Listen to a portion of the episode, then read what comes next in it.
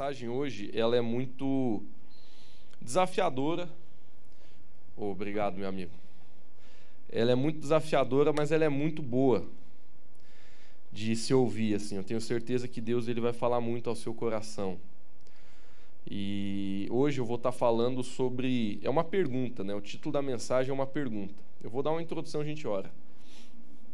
E a pergunta é: como saber se eu estou crescendo? Se você está anotando a mensagem, anote aí. Como saber se eu estou crescendo? Você sabe, queridos, que o crescimento ele acontece de repente, mas não do nada. Muitas vezes o romper de Deus na nossa vida pode acontecer de repente. Mas não é porque aconteceu de repente que aquilo foi do nada, do acaso, do, da sorte. Não. O crescimento é intencional. Ninguém amadurece normal, assim, automaticamente. Ninguém cresce automaticamente. O crescimento é algo intencional. Ou seja, pode até não acontecer no tempo que você queria, mas quando você é, pratica alguns princípios bem claros da palavra de Deus, esses princípios te colocam ali na rodovia do crescimento. Então hoje eu quero falar sobre quatro áreas que nós vamos avaliar se nós estamos crescendo. Eu acho que vai ser muito bom, peço que você tenha humildade para fazer essas perguntas para você mesmo, porque vão ser quatro perguntas que a gente vai tentar responder sobre a gente. Amém? Feche teus olhos, vamos orar. Vamos pedir que a palavra de Deus realmente seja revelada nos nossos corações hoje. Pai, nós te louvamos pela tua palavra, porque ela é a verdade, ela é lâmpada para os nossos pés, ela conduz a nossa vida. E eu oro, Senhor Jesus, que nessa noite haja humildade no nosso coração, Pai, para a gente reconhecer áreas da nossa vida que estão talvez estagnadas, paradas, ou que precisamos trabalhar de uma forma mais intencional. Pai, porque sabemos, Deus, que se nós não crescemos, nós não vamos conseguir cumprir o propósito que o Senhor tem para nós. Se a gente não cresce, nossa família não vai conseguir chegar onde a gente precisa chegar. Se a gente não cresce, nossa igreja não vai conseguir alcançar aquilo que a gente precisa alcançar nessa cidade. Pai, se a gente não cresce, pessoas ao nosso redor sofrem. Pai, a nossa falta de crescimento, muitas vezes, ela pode causar muitas coisas ruins. Por isso, nós, com grande responsabilidade diante de Ti, da Tua palavra, queremos hoje deixar que o Teu Espírito nos ministre e nos fale. Em nome de Jesus, amém. Amém. Vamos lá então. Eu falei que eu vou citar quatro áreas da nossa vida onde nós precisamos analisar se realmente estamos crescendo.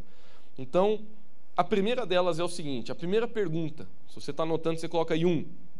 Meus relacionamentos estão melhorando? Essa é a primeira coisa que a gente vai falar.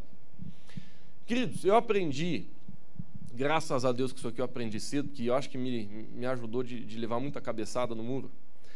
Eu aprendi muito cedo que a maior forma de eu conseguir ver na minha vida se eu sou uma pessoa madura é pelos meus relacionamentos. Deixa eu tentar fazer o caminho oposto. Uma pessoa que ela não tem maturidade, uma pessoa que ela não cresce, ela é uma pessoa de trânsito fechado nos seus relacionamentos. Ela é uma pessoa que ela mais queima ponte do que constrói ponte. Em outras palavras, pessoas imaturas e que não crescem, elas são aquelas difíceis de lidar.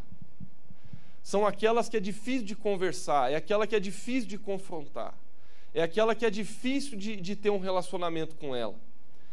Uma pessoa que ela não cresce, que ela não amadurece na vida dela com Deus e na jornada dela, ela sempre vai fazer muito mais inimigos do que amigos na vida. E não necessariamente ela, ela vai fazer inimigos porque alguém fez alguma coisa para ela, mas é porque ela é tão imatura que muitas vezes ela não consegue lidar com coisas pequenas e simples.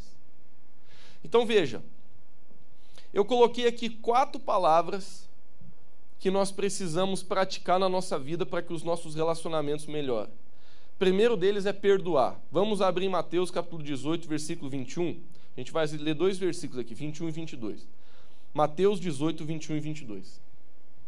Aqui Pedrão, ele chega para Jesus e fala assim: Senhor, até quantas vezes pecará meu irmão contra mim e eu vou ter que perdoar? Aí ele mesmo sugeriu um número, ele falou: Ó, já vou aqui fazer uma moral, sete, porque sete já é grande coisa, né? Aí Jesus ele respondeu no verso 22. Ele diz assim: Não te digo que até sete, mas até setenta vezes sete. Eu tenho certeza que eu não preciso explicar isso para você. Jesus ele não estava querendo que ninguém pegasse calculadora. Jesus ele estava falando de um princípio, ele estava falando assim, ó, Pedro, deixa eu falar uma coisa, cara. Você quantas vezes foi perdoado? Sete. eu estou rindo que parece até cômico. Quantas vezes Jesus te perdoou? Foi sete.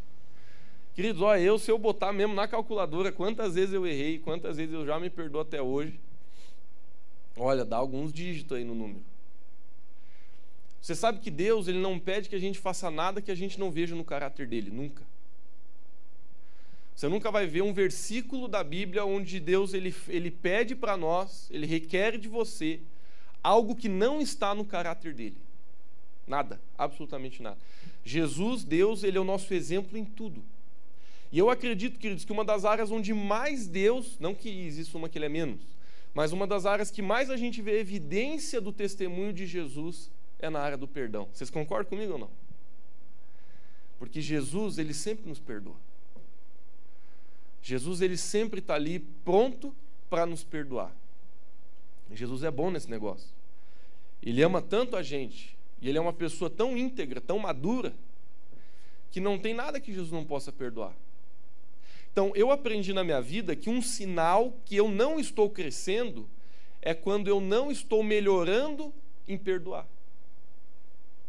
Por exemplo, tem muitas pessoas que já vieram falar para mim assim: Lucas, se isso aqui acontecesse comigo quando eu não conhecesse Jesus, rapaz, ia rolar um fight, um, F, um FC, ia rolar cadeira na cabeça. Mas graças a Deus eu conheci Jesus, hoje eu respiro fundo e eu perdoo. Tenho certeza que você, muitos aqui estão se identificando. Talvez se acontecesse alguma coisa com você antes de você conhecer o Senhor, né, tem um monte de amigo meu que falava, ei Lucão, eu não tinha xepa, cara. Quando eu chegava nas baladas, nos, nas quebradas, não precisava muita coisa, era só olhar torto que o pau já comia. E é assim mesmo. Não precisava irritar, não precisava olhar para a mulher do outro, não. Era só virar um olho assim, meio com um ângulo meio estranho, assim, na, na retina, fechou o tempo. Por quê? São pessoas imaturas, são crianças, são pessoas que não sabem nem o fazendo a vida. Mas quando a gente cresce, um dos sinais que você está crescendo é que cada vez para você é mais fácil perdoar. Então, essa é uma das formas, pessoal, de a gente ver se a gente realmente está no caminho correto na vida. Porque uma das maiores marcas que nós andamos com Jesus e que a gente está desenvolvendo a vida cristã é que para você, não estou dizendo que é fácil, mas para você, a cada dia, esse negócio de perdoar fica mais fácil. Cada dia, esse negócio de, de, de amar fica mais fácil. Cada dia, esse negócio de suportar gente chata fica mais fácil. Suportar aquele parente terrível fica mais fácil. Cada dia, aquela, aquela capacidade de você lidar com as dinâmicas difíceis da sua casa, do seu trabalho, da sua faculdade, do seu colégio, da tua rua, do teu vizinho, isso vai ficando mais fácil para você. Por quê? Porque o teu caráter ele está cada vez mais perdoador. Segunda palavra, a primeira foi perdoar. A segunda é relevar. Eu quero abrir em Lucas capítulo 23, 20, 34. Lucas 23, 34. Esse para mim é um dos versículos mais poderosos da Bíblia. Lucas 23, 34. Foi quando Jesus, ele, pregado na cruz, ele ainda teve a manhã de falar isso aqui. Olha só. Jesus, porém, dizia: Pai, perdoa-lhes, porque não sabe o que faz. Queridos, Jesus, nessa altura do campeonato, ele já estava pregado na cruz, o sangue dele já tinha vertido alguns litros. Estava mal. Estava mal. Ele já tinha passado por muita humilhação, já tinha feito muita coisa com ele. Mas Jesus, ele fala com Deus, ele, ele fala, Deus, perdoa porque não sabe o que estão fazendo, Senhor. Esse é um dos versículos que para mim, eu confesso, demorou para me entender, viu? Porque o primeiro questionamento que eu fiz quando li esse versículo pela primeira vez foi assim, mas como não sabe o que faz? Da onde, homem? O camarada agora joga uma pedra na cabeça não sabe que dói. Gospe na cara do outro não sabe que é ruim. O camarada agora encrarca um, um, uma coroa de espinho na cabeça, fura a cabeça do cara e, e acha que. Como não sabe o que faz? Eu, quando eu li esse versículo, eu fiquei me indignado. Eu falei, Jesus, mas como assim não sabe o que faz?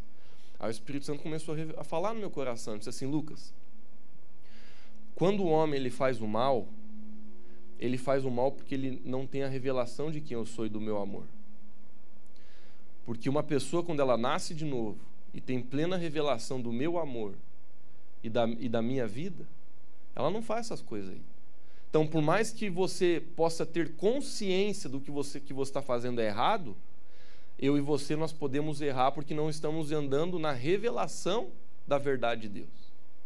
Então é isso que Jesus está querendo dizer aqui, pessoal, quando ele fala, não sabe o que estão fazendo. As pessoas que te ofenderam esse ano, apesar de elas saber, sabendo, apesar de que elas sabiam que iam te ofender, mas lá no, no, espírito, no íntimo, elas não têm revelação do que elas estão fazendo. Porque se realmente elas tivessem, elas começariam a chorar e te pedir perdão na hora. Assim como já aconteceu com você.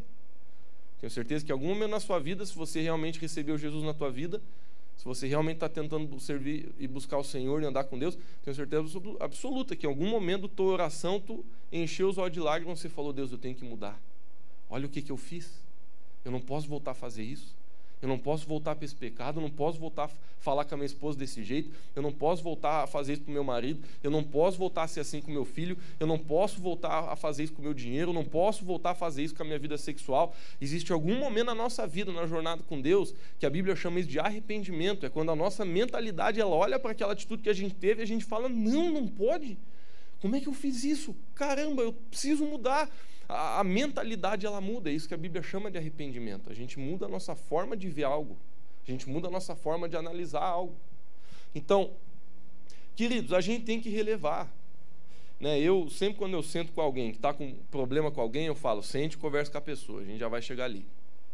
Mas sabe, queridos, eu aprendi na minha vida que alguma coisa ou outra dá para relevar. Em outras palavras, Jesus ele já estava pregando na cruz ali. Ele não ia fazer uma assembleia com o pessoal. Dizer assim, ô pessoal, o negócio é o seguinte, ó, tô meio machucado com vocês aí. Para resolver o negócio, queria que vocês fizessem uma filinha aqui antes de eu, de eu morrer, acho que tem mais uns 40 minutos. Quero conversar com cada soldado. Ó, você principalmente aí, Rafa. Você me deu uma paulada forte, fica aqui o primeiro da. Jesus não ia fazer isso. Mas lá na cruz, ele olhou para aquele povo todo, ele falou: Jesus, perdoa essa cambada.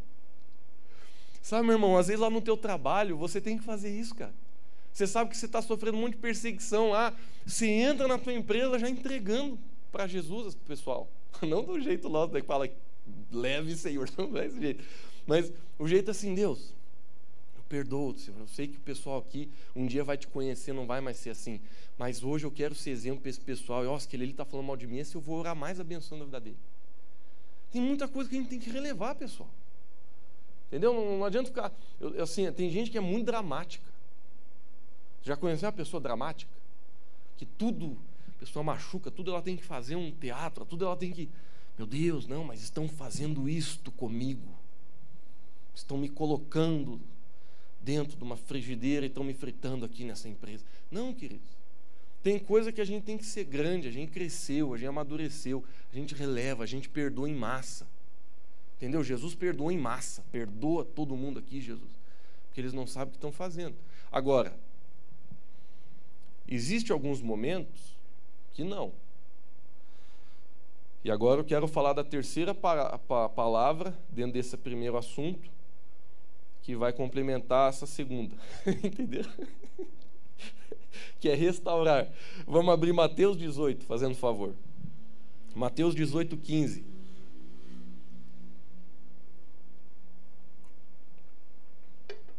Aqui Jesus, ele desenhou Ora, se algum compadre, irmão, parceiro, amigo, irmão da igreja, irmão do trabalho, se alguma pessoa, teu vizinho da rua, uma pessoa que é importante para você, sacanear você, fazer alguma coisa ruim, fazer algum mal, vai e repreende entre ti ele só. Se te ouvir, ganhou teu irmão. Eu sei que a gente pode continuar lendo, porque Jesus ele ainda vai instruindo se a coisa não ficar muito bem depois dessa conversa aí. Mas eu só vou ler esse versículo porque eu quero te mostrar o seguinte, queridos. Nós precisamos restaurar os nossos relacionamentos. Porque se nós queremos crescer mesmo, a gente perdoa, a gente releva, mas a gente restaura. Jesus ele ensinou aqui de forma clara. Ele disse assim, pessoal, quando você não gosta da atitude de alguém, quando você não gostou do que uma pessoa fez, Se você ouviu que alguém falou mal de você, se você não gostou do, do jeito que a pessoa está fazendo alguma coisa na cela, se você está. Sabe, queridos, aqui a gente pode ficar meia hora para eu só mostrar assim, tudo, tudo, absolutamente tudo que já fizeram para você um dia que você não está gostando da tua vida, que está te amargurando, te detonando, te desanimando, que está acabando com você. Jesus ele diz: você precisa conversar com essa pessoa. Você não pode guardar isso para você. E agora eu vou falar mais um, um, uma indagação muito importante. Você sabe que você está crescendo quando você sabe resolver os teus conflitos com as pessoas. E esse aqui é um subtítulo, não é um novo. Eu ainda estou no primeiro, que é os nossos relacionamentos. Pessoas imaturas, elas não sabem resolver os seus conflitos, porque elas fogem do confronto. Elas fogem de confrontar e elas fogem de ser confrontado. Então Jesus aqui ele está sendo muito claro, ele não está dando outro caminho, ele está dizendo, pessoal, se você tem algo contra alguém, não tem outro jeito. Você tem que ir lá conversar com essa pessoa, marca o horário, vai lá, seja sincero, abra teu coração.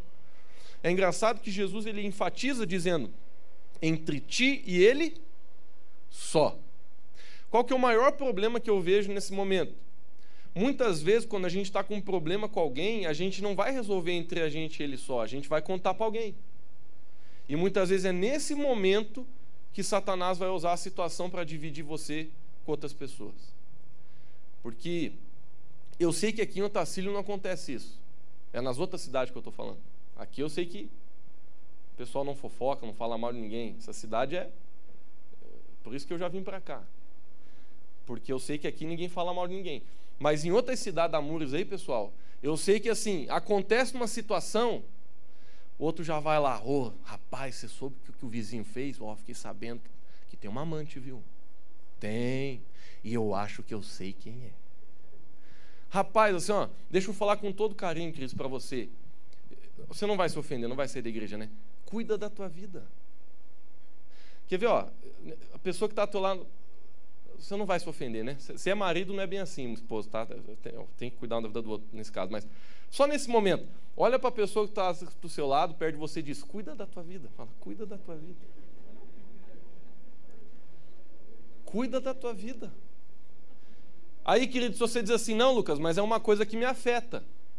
Porque essa pessoa que eu acho que está traindo aí, na verdade, é o meu cunhado. Não, então, então você marca um horário, vai lá e senta com a pessoa para confrontar ela.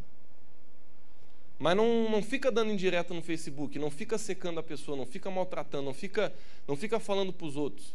Querido, o que mais Satanás quer que você faça, e isso é uma expressão da nossa imaturidade, é que a gente não saiba resolver os nossos conflitos e a gente abandone esse só, para a gente ficar falando para os outros o problema que a gente tem com os outros. Deixa eu te falar uma coisa. Isso aqui é bom para você, tá? Não é bom para outra pessoa. É bom para você. Se você quer ser feliz, não se incomodar na tua vida. Quando você tem um problema com alguém, não fale para ninguém. Sente com essa pessoa e resolva o problema. A Bíblia é clara em dizer assim, se a gente continuasse lendo, se essa pessoa não te receber, chama uma pessoa junto contigo para voltar lá.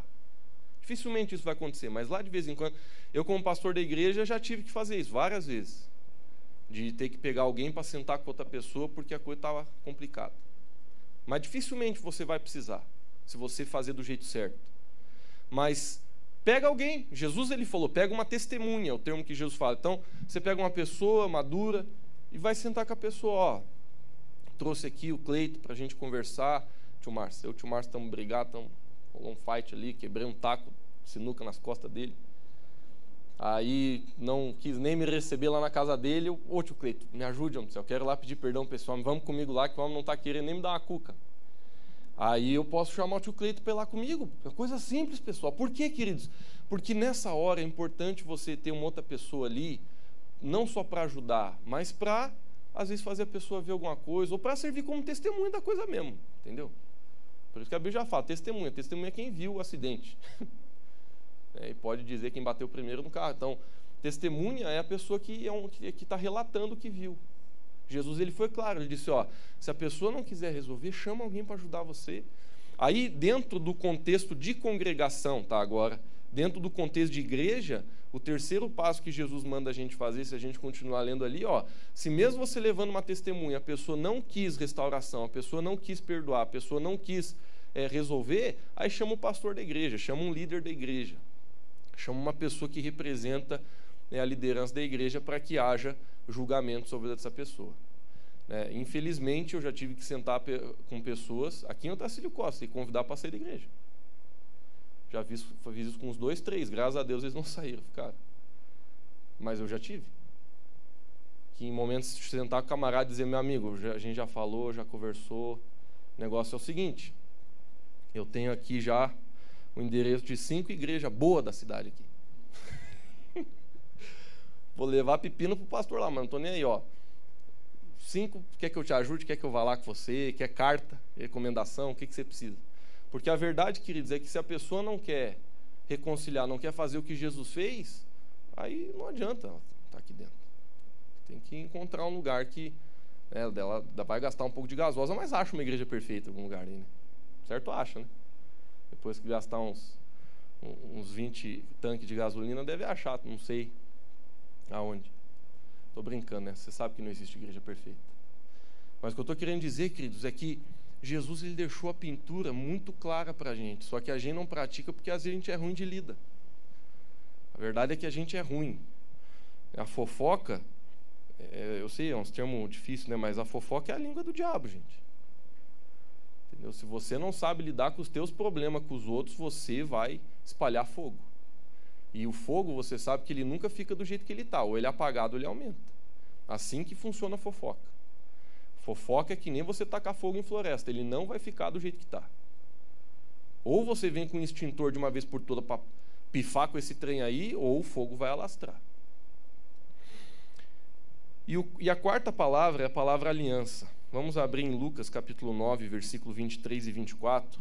Lucas 9, 23 e 24. Eu já vou organizar a mensagem na tua cabeça, tá? Eu sei que eu eu falei de quatro perguntas, agora falei de quatro palavras. Eu sei que pode estar um pouco confuso, mas eu já vou organizar para ti. Ó. Aliança. Lucas 9, 23, 24. Em seguida dizia a todos: Se alguém quer vir após mim, isso aqui é a palavra de Jesus, né, colocando bem claro para o pessoal o que eles tinham que fazer se eles quisessem se aliançar com ele. Negue-se a si mesmo, tome cada dia sua cruz e me siga. Olha o que diz no versículo 24. Pois quem quiser salvar a sua vida, perdê-la-á, mas quem perder a sua vida por amor de mim, esse a salvará.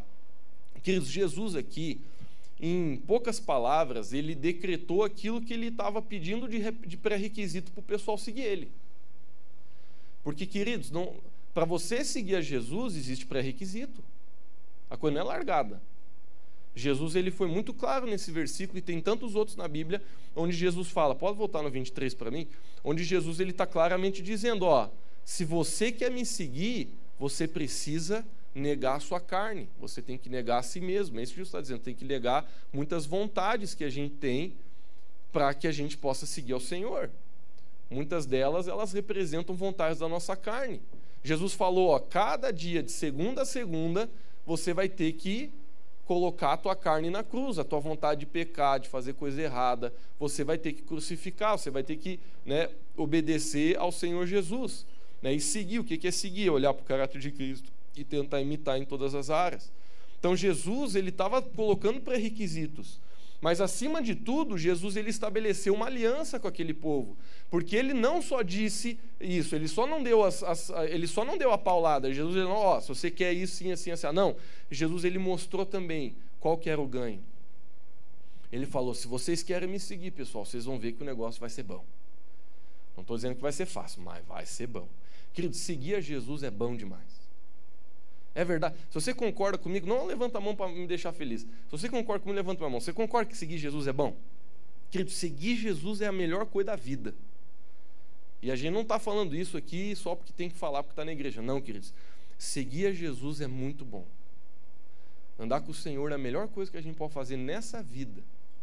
Não tem nada que supere isso. Nem uma viagem, por mais bonita que ela seja, um, um dinheiro, um casamento, por mais que o teu casamento seja o melhor possível, nada na nossa vida é tão bom quanto andar com Jesus. Nada. Mas vamos ser sinceros, pessoal. Jesus ele disse ali, a cada dia a gente tem que se esforçar para fazer a vontade do Senhor.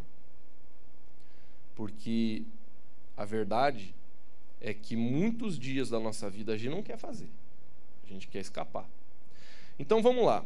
Eu quero agora para a segunda pergunta, né? Eu só quero recapitular com você. Nós sabemos que estamos crescendo quando os nossos relacionamentos estão melhorando, quando a nossa capacidade de se relacionar está cada vez melhor. Né? E a gente vê isso através de quê? Falei de quatro palavras: perdoar, relevar, restaurar e de aliança. É porque uma pessoa, queridos, madura, ela é uma pessoa que tem aliança com os outros.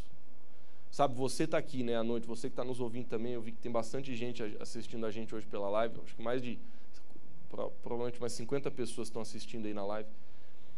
É, queridos, se você é membro dessa igreja, se você congrega nesse lugar, nós temos uma aliança com você. Eu, como pastor, eu tenho uma aliança com você.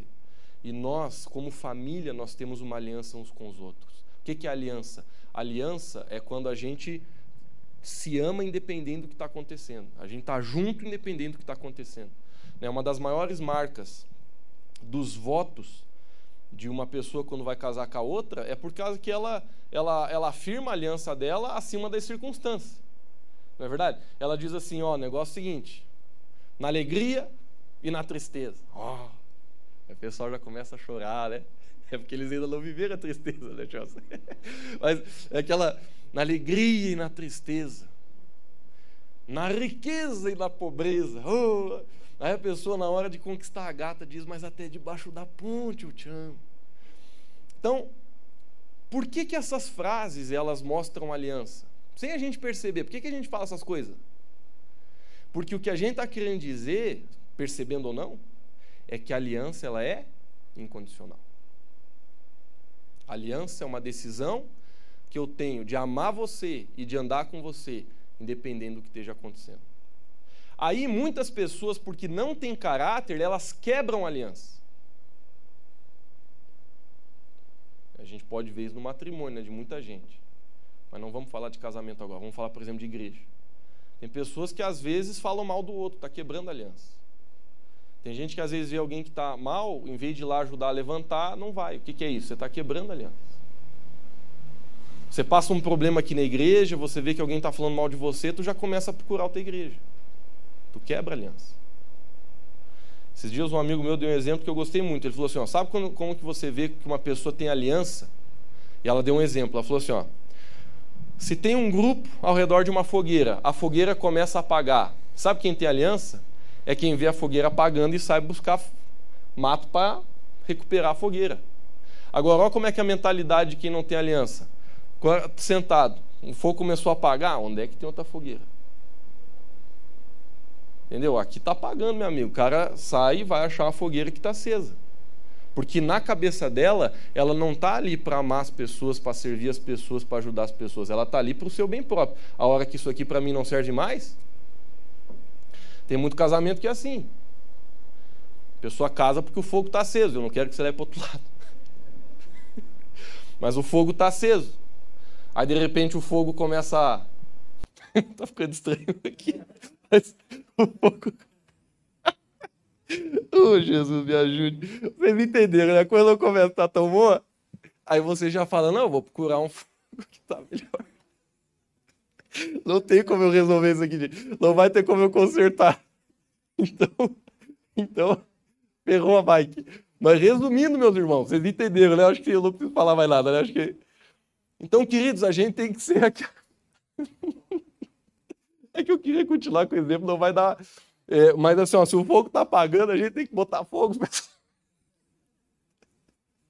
Vou ter que abandonar, tá? Vou ter que abandonar o arco. Eu espero que vocês tenham entendido, né? Que eu não estou falando de outras coisas.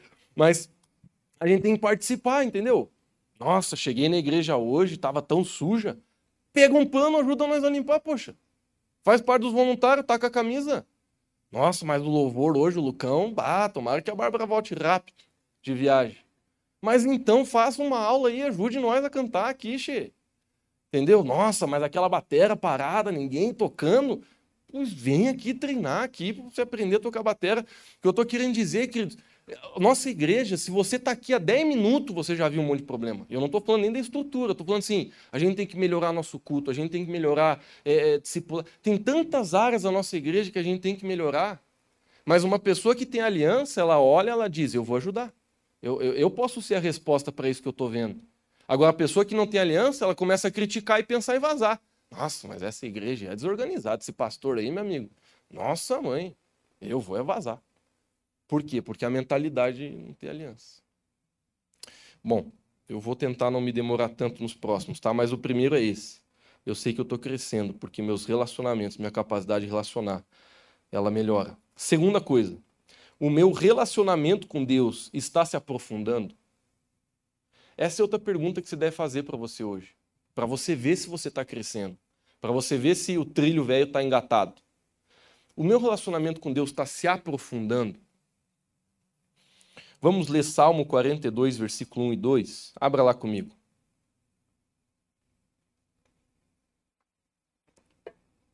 Salmo 42, 1 e 2. Como servo, eu gosto daquela versão que fala corça, porque eu, eu li ela quando eu tinha uns 5 anos de idade. Como a corça anseia pelas águas. Ó, mudaram rápido, hein?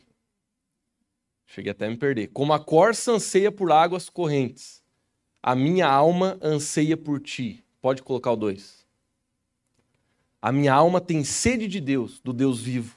Quando poderei entrar para apresentar-me a Deus? Isso aqui é Davi, queridos. A corça, né? Davi era o homem que vivia no mato, né? Cuidando das ovelhas. Então ele conhecia muitos animais. E um dos animais que às vezes, quando ele estava no mato, quando as ovelhas ele ouvia, era a corça gritando. E, e quando ela gritava, Davi sabia, ó, essa corça ela sentiu o cheiro da água, ela está com sede, ela quando ela vê a água, ela vai pular na água. E de repente, um dia ele estava orando e ele começou a tentar mostrar para Deus como que a gente amava, né? Você já tentou mostrar para tua esposa como que tu ama? Tu fala umas besteiras? Eu te amo daqui até a China. Aí a pessoa fala, mas eu te amo daqui até Júpiter. E aí fica aquela competição boba, né? Por quê? Porque a gente tenta um jeito de colocar a palavra naquilo que a gente está sentindo. Eu acredito que Davi ele estava ali. Como é que eu vou mostrar para Deus o quanto que eu estou com vontade de estar na presença dele? Aí ele lembrou da corça gritando, desesperada pela água. E ele fala: Deus, como aquele animal que eu já vi várias vezes gritando pela água. Eu, minha alma, ela tem sede de ti.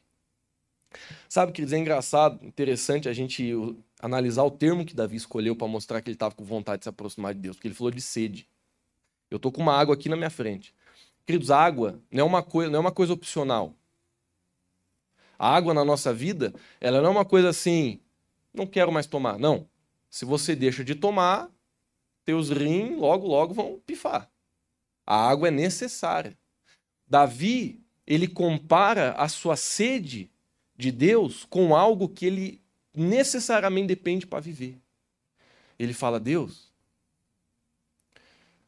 se eu não tiver mais de ti, eu vou morrer. O Senhor é tão necessário para mim.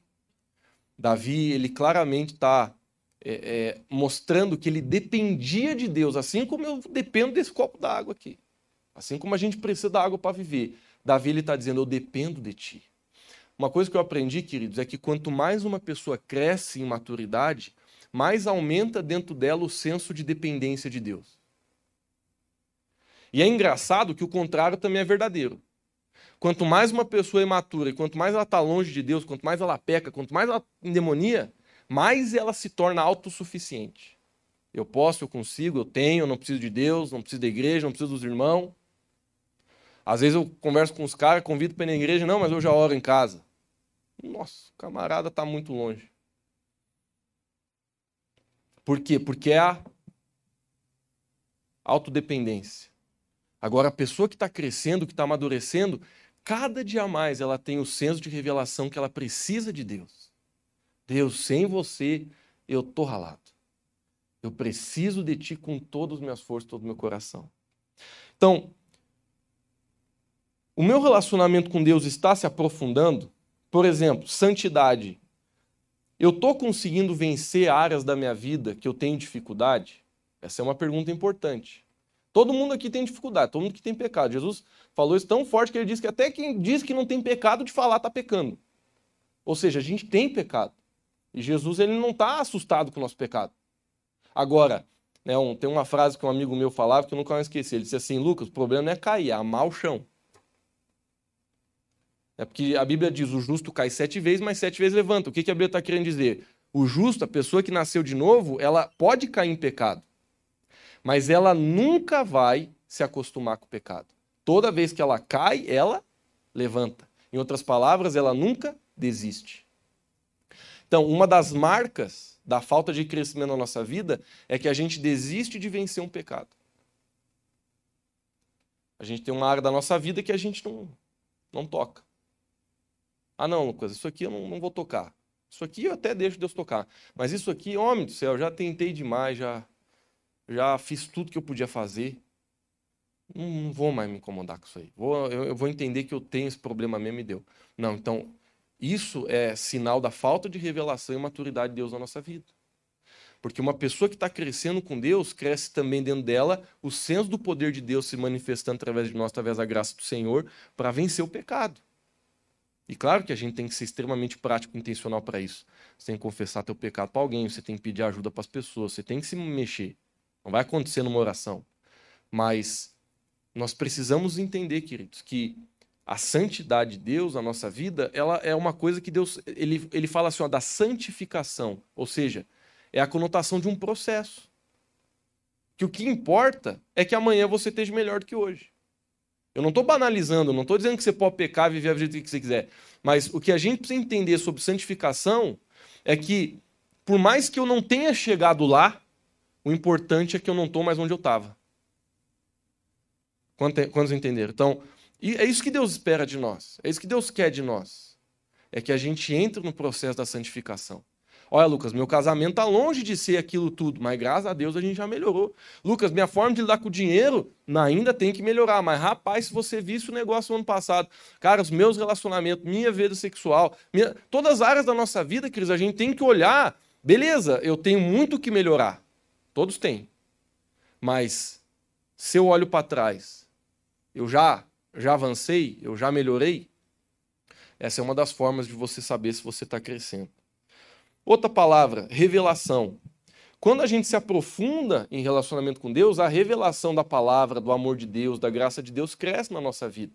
Em outras palavras, né, quando você olha para um ano atrás, o que, que você pensava do amor de Deus? O que, que você pensa hoje? Aí você diz assim, não, mas no ano passado eu já tinha uma revelação fora do amor de Deus, amém. Mas e hoje? Não, hoje está maior, cara. Hoje, nossa. Eu já achei que eu sabia que Deus me amava. Hoje eu e eu te garanto que se você está crescendo, se você está no lugar certo na tua vida, no ano que vem, você vai olhar para o dia de hoje, tu vai dizer, meu Deus, homem, olha o que eu pensava do amor de Deus, é muito mais. Por quê? Porque quando a gente está crescendo, a revelação no nosso coração sobre as coisas espirituais de Deus vão aumentando. Outra coisa que aumenta, queridos, quando a gente se aprofunda no nosso relacionamento com Deus é o conhecimento. Porque quando a gente lê a Bíblia, a gente ora, quando a gente está na igreja, quando a gente está em comunhão, quando a gente está ajudando as pessoas, quando a gente está discipulando pessoas, a gente, a gente cresce em conhecimento. E eu não estou falando só do conhecimento, é, digamos assim, estático, que é aquele que você adquire numa palestra ou num livro. Eu estou falando do conhecimento espiritual, que tem mais a ver com discernimento do que com base de conhecimento. Porque o verdadeiro a sabedoria de Deus, querido, ela não se tem através da capacidade humana, mas é da revelação do Espírito. A sabedoria que vem de Deus, o conhecimento que vem de Deus, ele é um fruto do Espírito Santo. Então, nós estamos crescendo em conhecimento. Outro, nós estamos crescendo em amor e paixão diante de Deus. O meu amor por Jesus está aumentando. A minha vontade de viver em santidade está crescendo. Quando a gente olha para essas perguntas, a gente consegue muitas vezes decifrar se a gente está crescendo ou não. Bom, a terceira coisa que eu quero falar para vocês, né, eu já falei sobre né, os nossos relacionamentos. A primeira pergunta foi: meus relacionamentos estão melhorando? A segunda é: meu relacionamento com Deus está se aprofundando? E o terceiro é o seguinte: estou crescendo em minhas habilidades e dons?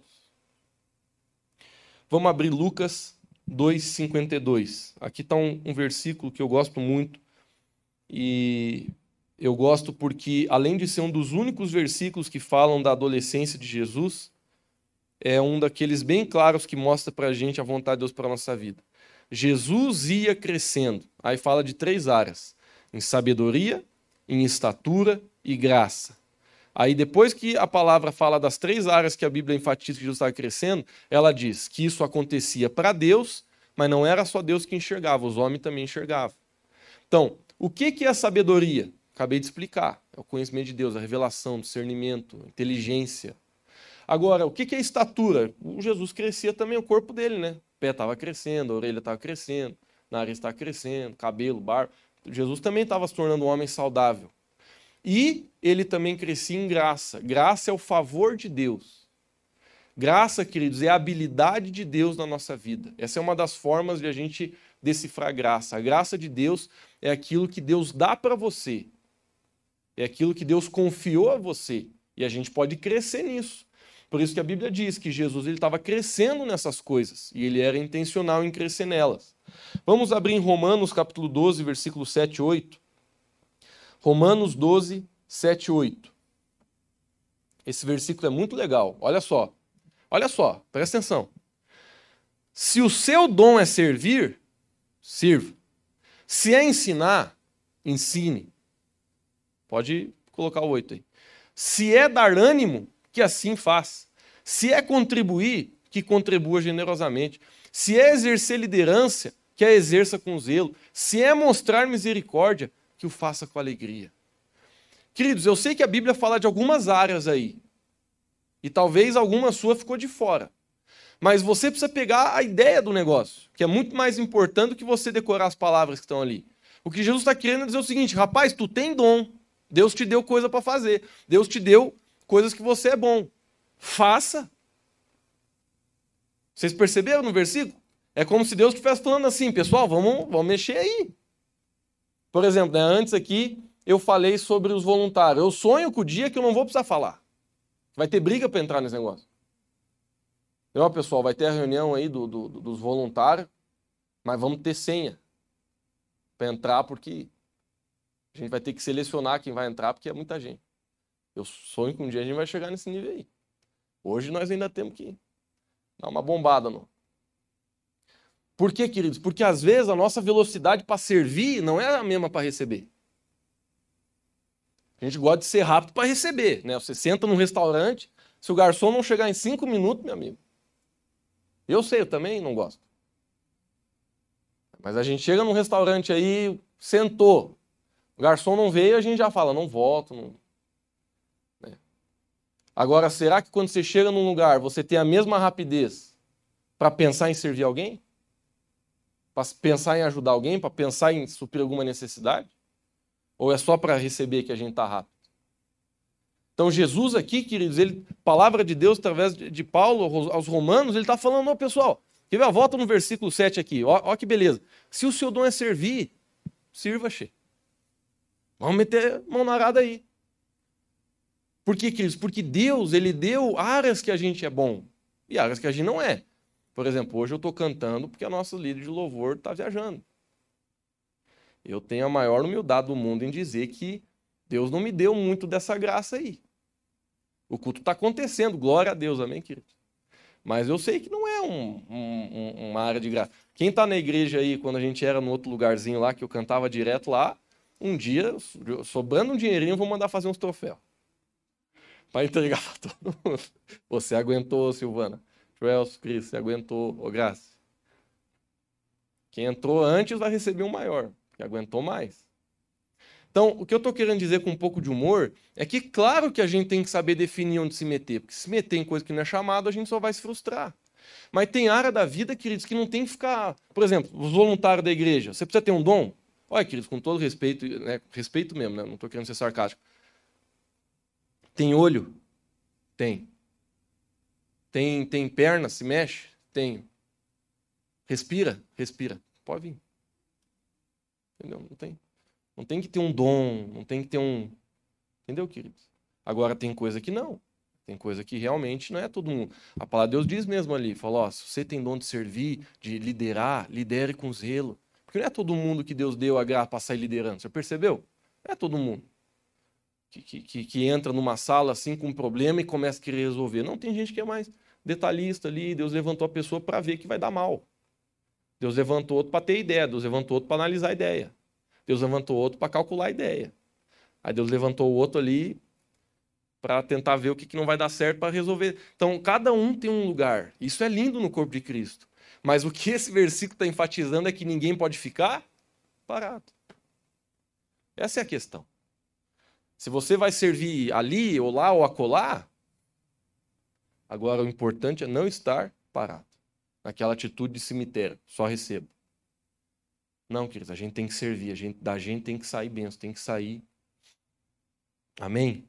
Então, eu sei que eu estou crescendo porque eu estou crescendo nas minhas habilidades, nos meus dons. Porque não basta eu servir, eu preciso ser o melhor naquilo. Eu não estou falando em tom de competitividade, eu estou falando em tom de excelência. Por exemplo, quando eu comecei a tocar guitarra, eu tinha 11 anos de idade. Eu estou longe de ser o melhor guitarrista, mais longe, mais assim, quilômetros. Mas eu, quando eu me determinei a tocar guitarra, eu falei, eu vou ser bom. E você só consegue pra... ser bom em alguma coisa se você estiver disposto a pagar o preço. Senão você nunca vai ser bom em nada você não vai ser bom no seu lugar lá no seu, seu trabalho, você não vai ser bom naquilo que você está fazendo aqui na igreja, você não vai ser bom no dom que Deus te deu, porque todo dom que Deus dá, ele não nos dá completo, ele nos dá pequeno para que a gente desenvolva. Por exemplo, se você fazer uma entrevista lá com o Ronaldinho Gaúcho, você pergunta para ele assim, rapaz, tu já nasceu jogando bola, hein? Olha, nasci já jogando bola. Mas jogava esse tanto aí também com 12 anos? Ele vai dizer, não. É muito treino, meu chefe. Porque eu sei que tem gente que já nasce com uma propensão para coisa. Mas mesmo assim a pessoa tem que ralar. Então você nunca vai ser bom se você não se esforça. Deus, ele nos dá a bola, mas quem tem que aprender a chutar é você. Você precisa desenvolver o seu dom. Seja qual for. Lucas, eu quero, eu quero servir no louvor, eu quero servir nas mídias, eu quero servir no ministério infantil, eu quero, quero, pô, quero ajudar a liderar as pessoas, eu quero conduzir um ministério, eu quero fazer isso, eu quero fazer aquilo, eu quero fazer aquele outro. Treine, estude, se esforce. Se a gente tem coragem de ficar cinco anos dentro de uma universidade para ter um, um emprego, por que, que dentro da igreja a gente acha que os dons vão ser do nada assim, a gente ora Deus, capacita, Senhor. Não, Deus está falando, vamos lá, vamos fazer, deixa eu te ajudar. Mete ficha aí. Agora, é minha responsabilidade crescer nos meus dons. Então, eu, quando eu estava aprendendo a tocar guitarra, eu falei, cara, eu vou ser bom nesse negócio. Hoje, né, toco só por causa meio da necessidade, porque a minha vida já mudou. Mas graças a Deus eu consegui ir longe nesse negócio da guitarra. Eu já toquei em muito lugar que eu nunca achei que ia poder tocar na minha vida. Porque, modéstia à parte, eu fui bom. Eu estudei. Eu não, não sei dizer quantas horas eu, eu vi vídeo para aprender a, a timbrar pedal de, de delay de overdrive. Até hoje, os caras, eu nem toco mais, até hoje tem cara no Brasil inteiro que manda mensagem, Lucão, me ajuda aqui. Os caras vão gravar, pede ajuda. Gente famosa aí. Por quê? Porque eu sou bom. Modéstia à parte, eu sou bom. Isso é orgulho da minha parte? Não. É eu reconhecer que eu fiz um esforço para que eu seja bom. Depende de Deus, Deus é quem controla minha vida, Ele que. Até já, se dom já entreguei para Deus, vendendo todas as guitarras, não é isso que eu quero para minha vida, mas o que eu estou querendo dizer, queridos, que eu quero falar com todo carinho é: seja bom naquilo que Deus te chamou para fazer. Seja bom. Não faça de qualquer jeito. Não seja mediano. Não fique olhando para o lado. Ah, tá todo mundo tocando dos desse jeito, então vou, vou tá bom até aqui. Estou falando da minha área, você extrapole para a sua. Lá no seu trabalho, seja o melhor no seu trabalho. Se você cuida de máquinas, se você, se você ajuda pessoas, se você lidera equipe, se você limpa lugar, que não importa onde você estiver, seja o melhor, seja o melhor. Você vai crescer. Deus vai aumentar a graça dele sobre a sua vida. Tu vai ganhar mais dinheiro. Você vai ser promovido. Seja o melhor.